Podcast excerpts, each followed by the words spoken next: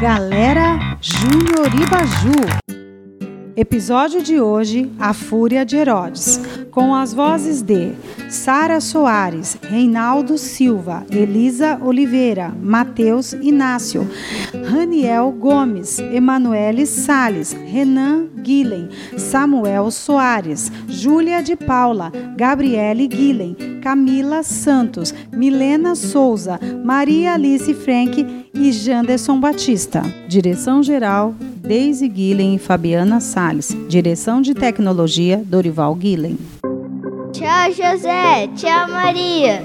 Que bom ver o Messias. Glória a Deus. Nossa, Maria, quantos presentes Jesus ganhou? E como todos estão felizes? Deus é bom. Vamos dormir, já está tarde. Jesus já está dormindo. Sim, querida, estou tão impressionada com a visita dos pastores e com suas palavras, mas agora eu realmente preciso descansar. Naquela mesma noite, José voltou a sonhar. Levante-se, tome o menino e a sua mãe e fuja para o Egito. Fique por lá até que eu avise você, porque Herodes há de procurar o menino para matá-lo. Acorda, Maria, acorda! José, ainda não é de manhã. O que foi? Precisamos ir embora agora. Arrume tudo, traga Jesus, confie em mim, vai ficar tudo bem. Se acalme, José. Deixa eu trocar o bebê. Matem, matem, eu não quero saber. Eu não posso arriscar. Qualquer criança que tenha menos de dois anos deve morrer.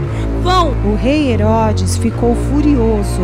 O medo de perder seu trono o consumiu e ele acabou cumprindo o que havia sido dito pelo profeta Jeremias há muito tempo atrás. Ouviu-se um, clam um clamor em Ramá, pranto e grande lamento. Era Raquel chorando por seus filhos e inconsolável porque eles já não existiam.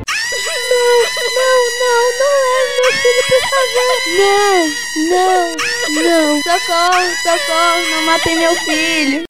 José e Maria já estavam bem longe dali, a caminho de Jerusalém, pois pretendiam cumprir a lei de Moisés e apresentar Jesus no templo no oitavo dia do seu nascimento. Maria, que bom ver vocês! E o pequeno Jesus da Titi? José, que alegria! E como é lindo o pequeno Jesus, parabéns! Vocês souberam da ordem de Herodes? Sim, e acho que vocês ainda correm perigo. Vamos ficar atentos. Vamos, já vai começar a cerimônia. Quando chegou o momento da apresentação de Jesus no templo, Simeão, um homem justo e fiel que aguardava a salvação de Deus, cheio do Espírito Santo, tomou Jesus no colo e disse: Agora, Senhor, podes despedir a paz e o teu servo, segundo a tua palavra, porque os meus olhos já viram a tua salvação, qual preparastes diante de todos os povos, a luz para a revelação dos gentios e a glória do teu povo de Israel. José e Maria se admiravam de tantas palavras de bênção sobre Jesus,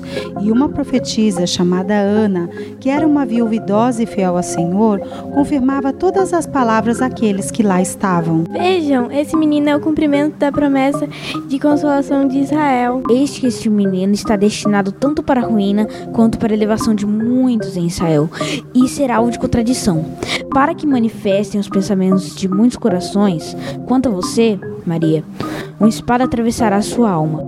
Nossa, quanta emoção nesse episódio. Mas e aí, galera, o que será que Simeão quis dizer com isso? Será que Herodes vai continuar perseguindo Jesus? Não percam o próximo episódio da Galera Júnior Baju.